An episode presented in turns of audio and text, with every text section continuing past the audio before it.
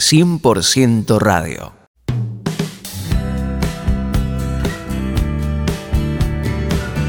¿Qué tal mis queridos amigos?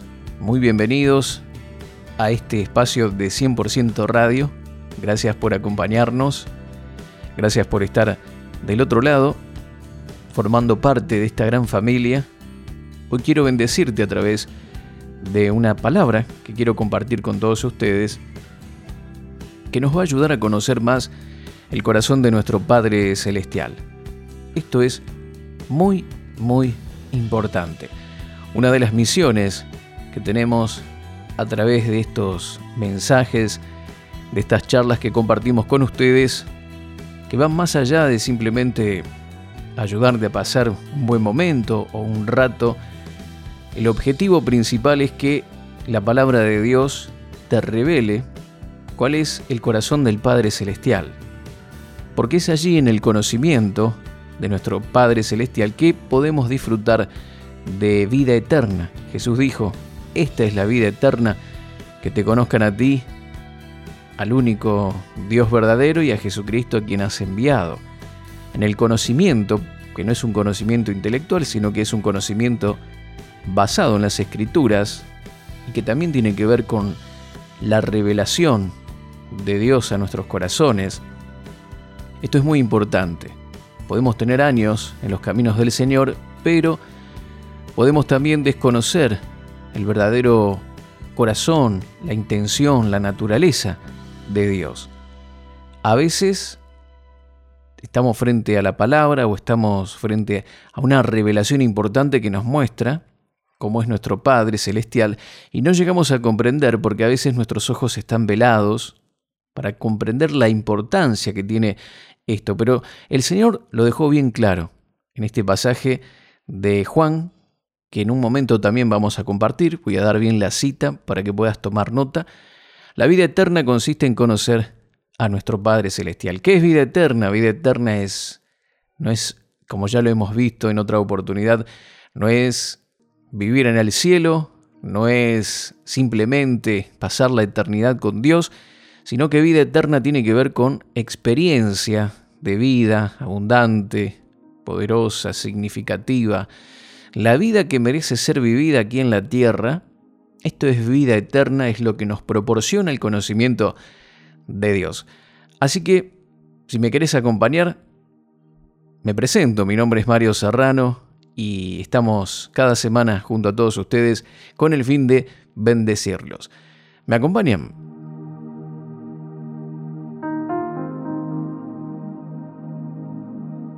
Nuestro deseo a través de cada una de las enseñanzas es que podamos conocer a Dios profundamente. Esto, por supuesto, afectará todas las áreas de tu vida, porque, por el contrario, si tenemos conceptos erróneos sobre Dios, esto nos va a impedir que la vida que podamos vivir sea una vida abundante, una vida que se disfrute, una vida de triunfo, una vida con sentido, una vida con propósito. Juan capítulo 17, verso 3 es el pasaje que te había compartido hace un momento. Dice de la siguiente manera, y esta es la vida eterna. ¿Qué es vida eterna? Bueno, es vida abundante, una vida plena, una vida digna de ser vivida. Esta es la vida eterna, que te conozcan a ti, el único Dios verdadero, y a Jesucristo, a quien has enviado. Filipenses capítulo 2, verso 13 nos dice lo siguiente, porque Dios es quien obra en vosotros tanto el querer como el hacer según su buena voluntad. Dios tiene una buena voluntad para nosotros. Dice la palabra de Dios en Romanos capítulo 12, verso 2, que renovemos nuestro entendimiento para comprobar la buena y agradable y perfecta voluntad de Dios para nuestras vidas.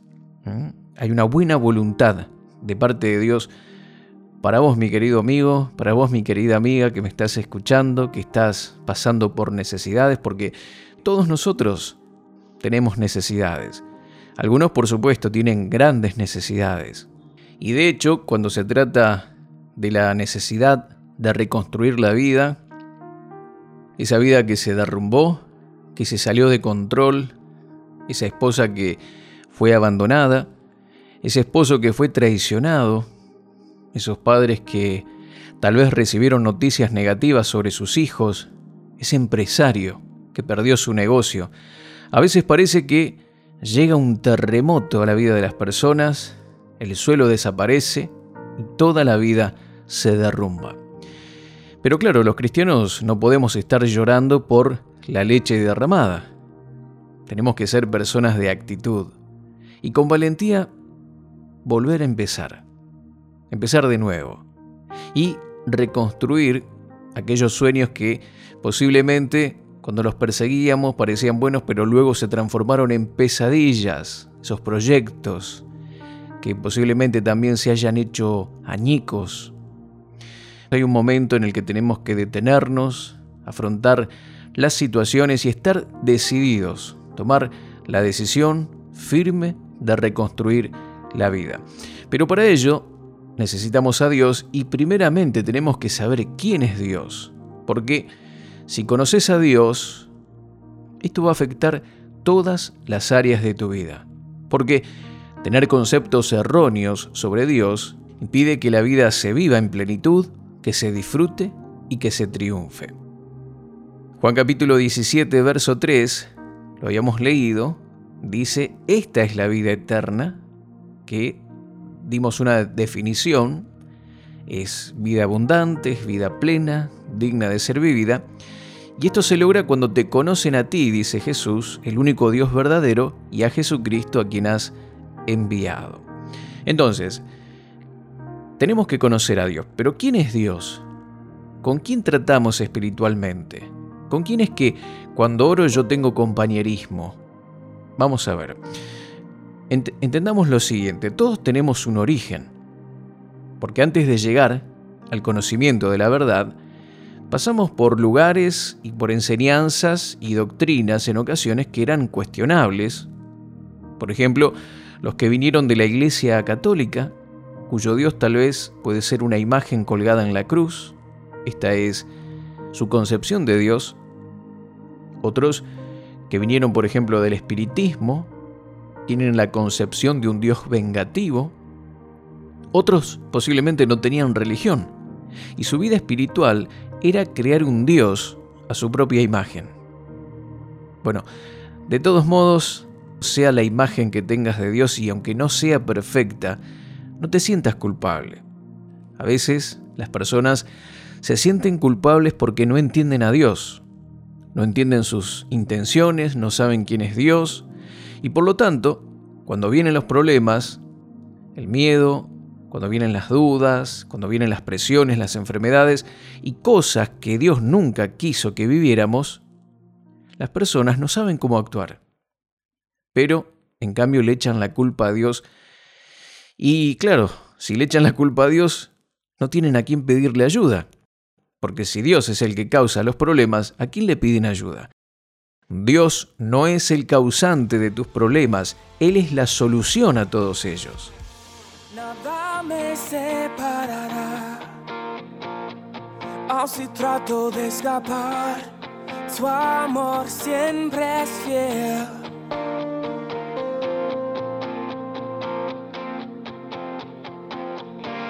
Perfecto sé que no soy, pero nueva esta oportunidad.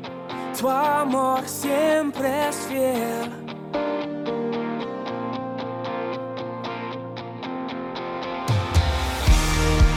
permaneces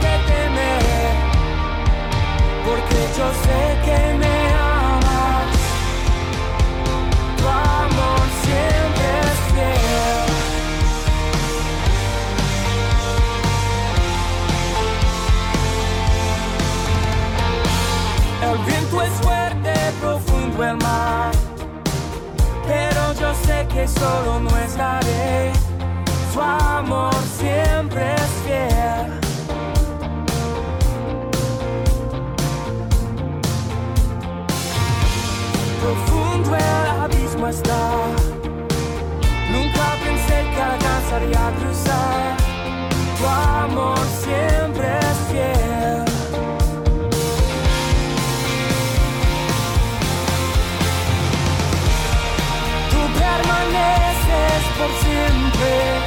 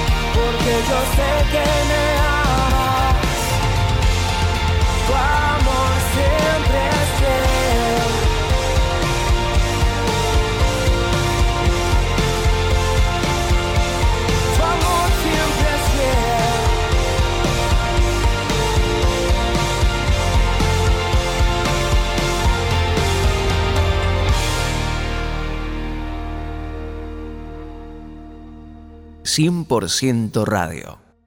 Vemos en el Antiguo Testamento que la ley, cuando ingresó la ley en la época de Moisés, inmediatamente dice la historia que un hombre fue a recoger leña un día de reposo y fue apedreado. ¿Sí? Porque la ley generó un Dios insatisfecho, ya que jamás el hombre podría o podía justificarse ante Dios por el cumplimiento de la ley. Esto lo enseña el libro de Romanos. Entonces, vemos en la antigüedad un Dios que envía juicios, que envía sufrimientos y quiere que la gente pague un precio por sus pecados. Y sabemos que la paga del pecado es muerte. ¿Cuál era la intención de Dios con esto? Bueno, era mostrar al hombre cuán horrendo es el pecado y era el pecado ante Dios y cuáles eran también sus consecuencias. Pero este no es el Dios real. Este que vemos airado, enojado. Al contrario, el deseo de Dios era demostrar cuán grande era su justicia, su santidad y cuán horrendo y inaceptable era el pecado y que esto por supuesto iba a traer consecuencias. De esta manera la persona o el hombre se daba cuenta de que necesitaba un Salvador. El verdadero Dios se encuentra, o el verdadero corazón de Dios se encuentra en la faz de Jesucristo. Cuando Jesús se hizo carne y habitó entre nosotros, lleno de gracia y sabiduría, lo primero que vino era revelar quién era Dios. Dice Primera de Timoteo capítulo 3, verso 16, e indiscutiblemente grande es el misterio de la piedad. Dios fue manifestado en carne, justificado en el Espíritu, visto de los ángeles, predicado a los gentiles, creído en el mundo, recibido arriba en gloria. Este pasaje queda bien claro, o en este pasaje vemos que Jesucristo era la representación exacta del Padre Celestial. Fue manifestado en carne, habitó entre nosotros, vimos su gloria, fue recibido en el cielo. Entonces, Jesús vino a revelar quién es Dios. ¿Por qué? Bueno, porque el pueblo judío tenía una idea muy alejada de la verdad. Cuando Dios se manifestó, por ejemplo, en un área de la vida del pueblo de Israel, ellos le dieron un nombre. Por ejemplo, cuando Dios sanaba, lo llamaron Jehová Rafa. Cuando Él trajo provisión, lo llamaron Jehová Jireh. Cuando Él se manifestó poderoso y ganó la batalla, lo llamaron El Yadai. Pero no tenían una noción exacta de quién era Dios. Estas eran manifestaciones de Dios en el antiguo pacto. Pero Jesús vino a mostrar cosas muy importantes, vino a revelar el corazón del Padre Celestial y demostró que Dios no es una fuerza impersonal, que Dios no es una energía que llena el universo, que no es un dictador que está sentado en un trono castigando a sus hijos aquí en la tierra, que tampoco es un creador apático que le dio cuerda al mundo y lo dejó funcionar, como dicen algunos, no, mis queridos oyentes, Jesús vino a mostrar y a enseñar acerca del Dios verdadero. ¿Y cómo hizo Jesús para traer esta revelación de quién es Dios? Bueno, en primer lugar, entendemos que Cristo es Dios. Él mismo era Dios. Él bajó del trono y vino a enseñarnos acerca de quién es Dios, mostrándonos cómo debemos relacionarnos con Él. Y en Mateo capítulo 6, verso 9, vemos ahí eh, cuando Él nos enseña a orar y a dirigirnos a Dios y dice, Padre nuestro que estás en el cielo, santificado sea tu nombre. Aquí está esta definición de Dios y lo muestra como un Padre.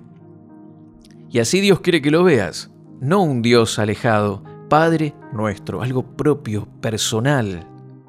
Es tu Padre. Y cuando comienzas a orar, puedes decir con total libertad, Padre Celestial, oh Padre mío, Padre que estás en el cielo, mi Padre. Abba Padre, Papito, son todas expresiones que nos muestran la cercanía y el vínculo que tenemos con nuestro Dios. Él no quiere ser solo Dios, Él quiere ser tu Padre de manera personal. ¿Estás pronunciando la identificación que Dios quiere que tengas con Él? Bueno, tenés que decirle Padre. Cuando ores, no digas, oh Jehová Jireh, oh Jehová Shalom, Elohim. No, di Padre mío, Padre celestial, porque es con un Padre con quien nos relacionamos cuando hablamos o nos acercamos a Él. Mucha gente dice, si Dios es Padre, bueno, no quiero a Dios, porque si es como mi Padre, claro, a veces los padres humanos hacen que el hogar sea un infierno aquí en la tierra, debido al egoísmo que tenían, las demandas, las inconsistencias, el abuso, el daño producido hacia los hijos, el matrimonio. Pero Jesús nos enseña cómo debemos dirigirnos a Dios y Él es nuestro Padre. No es una fuerza cósmica en el cielo, no es alguien que está enojado con nosotros, es un Padre, el Padre Celestial que quiere relacionarse con nosotros y por eso cuando nos, nos acercamos a Él nos vamos a dirigir a Dios de esa manera. Padre nuestro, así tenemos que mencionarlo y tratarlo. Felipe le preguntó a Jesús, Muéstranos al Padre y, nos basta Jesús. Y Jesús le dijo, Felipe, hace tanto tiempo que estoy contigo y dices, muéstranos al Padre, mírame. Yo y el Padre uno somos. El que me mira a mí ve al Padre en mí. Yo soy en el Padre y el Padre en mí. Esto es un misterio que es el misterio de la piedad. Quisiera que entiendas, mi querido amigo, mi querida amiga, que el Dios con quien te relacionas es el Padre Celestial, es un Padre perfecto. Claro, ninguno de los seres humanos somos perfectos, pero Dios es perfecto. Y aunque tus padres terrenales cometieron errores, Dios no comete errores. Él no miente, Él no llega tarde, Él no desprecia, Él no deja de cumplir su palabra. Claro, sé que hay muchas personas que no disfrutan de una mejor vida espiritual porque tienen conceptos erróneos acerca de Dios y simplemente piensan que Él es irreal, que está distante, que es cósmico, que no hay forma de llevarse bien con Dios, tal vez porque trasladan la relación que tenían con sus padres terrenales, fueron lastimados, abusados, y de esta manera sienten que es imposible relacionarse con Dios. Y por otra parte también, esta es la razón por la que muchas personas acusan a Dios de todo el mal que les sucede. Choqué el auto, bueno, fue Dios quien lo permitió, o Dios me quitó el dinero, Dios se llevó a mi hijo, Dios se llevó a mi esposo, a mi esposa, y le echan la culpa a Dios. Dios no es el que causa tus problemas, Él es la solución a tus problemas. Dios es tu Padre y Él quiere vida para ti. Y cuando vemos a Jesús, vemos el corazón de Papá Dios. Jesús nunca envió una enfermedad a las personas, nunca trajo tragedias a la vida de las personas, al contrario, Él le brindaba siempre soluciones. Y cuando vemos a Jesús en el Nuevo Testamento, en cada oportunidad donde Él habla, donde Él se maneja ante una necesidad, estamos viendo el corazón de nuestro Padre Celestial. Entonces, mira a Jesús y todo va a cambiar. Tu percepción del Padre Celestial será diferente. Muchas personas piensan en las debilidades que tuvieron sus padres y trasladan esto hacia Dios. Y hacen esfuerzos, trabajos para ser aceptados, eh, tal vez entran en gimnasia religiosa con el fin de poder agradar a Dios o aplacar la ira de Dios o poder tener la atención de Dios, pero esto es porque están en oscuridad. Pero cuando conocemos la verdad, mi querido amigo, la verdad nos hace verdaderamente libres. Dios te ama. Ha entregado a su Hijo Jesús para que puedas tener vida abundante. Por eso yo te animo hoy que puedas acercarte a Dios, lo trates como Padre y sea cual fuese tu problema, echa toda tu ansiedad sobre Él, porque Él tiene cuidado de ti, como dice Primera de Pedro capítulo 5, verso 7. ¿Qué problema tienes? ¿Cuál es tu ansiedad? ¿Ansiedad mental, emocional, personal, financiera, profesional? toda, toda ansiedad, échala sobre Jesús porque Él cuida de ti.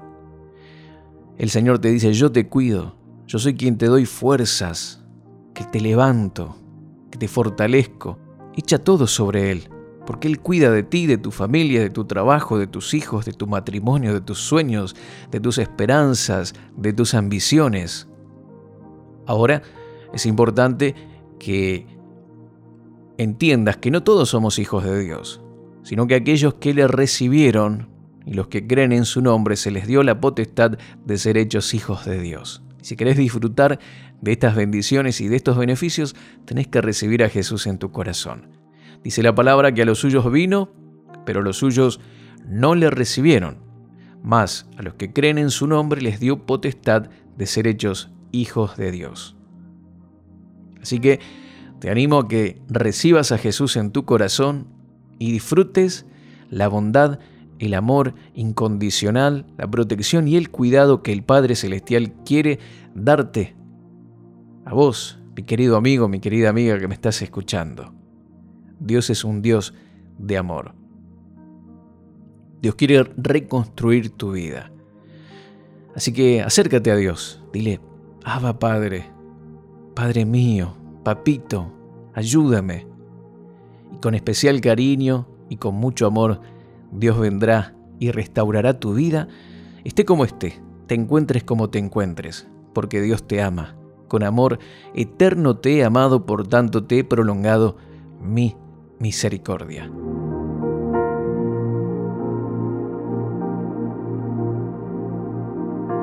Vamos a orar en este momento.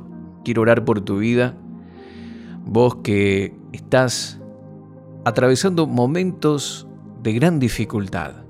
Tu vida ha sido devastada por los problemas, por la enfermedad, problemas financieros, problemas matrimoniales, situaciones emocionales que estás atravesando que sentís que la vida se te va entre las manos, el Señor quiere ayudarte. Quiero orar por tu vida en este momento.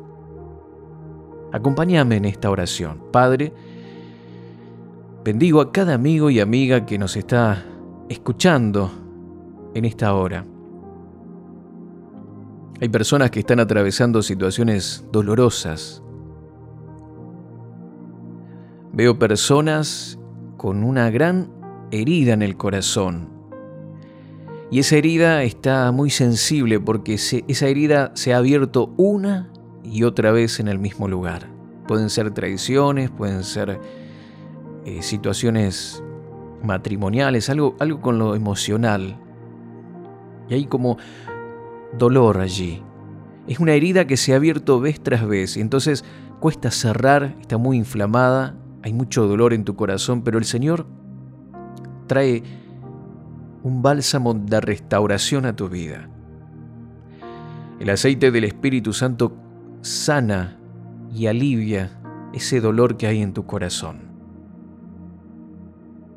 El Señor quita en este momento con su poder la angustia, la tristeza, la enfermedad, el dolor, el sufrimiento, trae consuelo a tu vida. Tal vez hay lágrimas en tus mejillas. Déjalas correr. Es una limpieza profunda y espiritual que el Señor está haciendo en este momento. Porque Él quiere verte bien quiere que seas libre.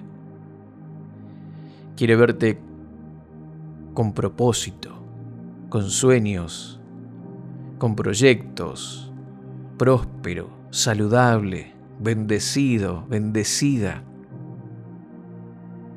Él te ama y ha diseñado un plan perfecto para tu vida. La palabra de Dios dice que Él ha hecho obras, creó obras para que nosotros anduviésemos en ellas, obras de antemano. Él creó para cada uno de nosotros para que caminemos en esas buenas obras, que son de bendición, que son de gozo, que son de paz, de plenitud. Echa fuera la miseria, echa fuera el dolor, echa fuera el sufrimiento de tu vida. Levanta tus brazos y recibe ahora el toque del Espíritu Santo en tu corazón y en tu vida. Recíbelo en el nombre de Jesús.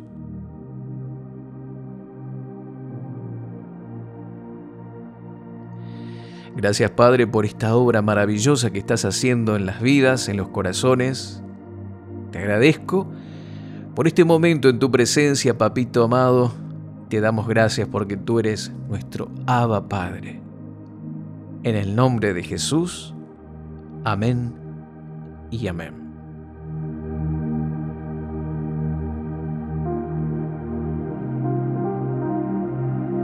Gracias mis queridos amigos por habernos acompañado. Queremos saber de ti. Escribinos, contactanos a través de los diferentes medios, de las redes sociales, correo electrónico que compartimos al finalizar el programa. Dios te bendice y hasta la próxima.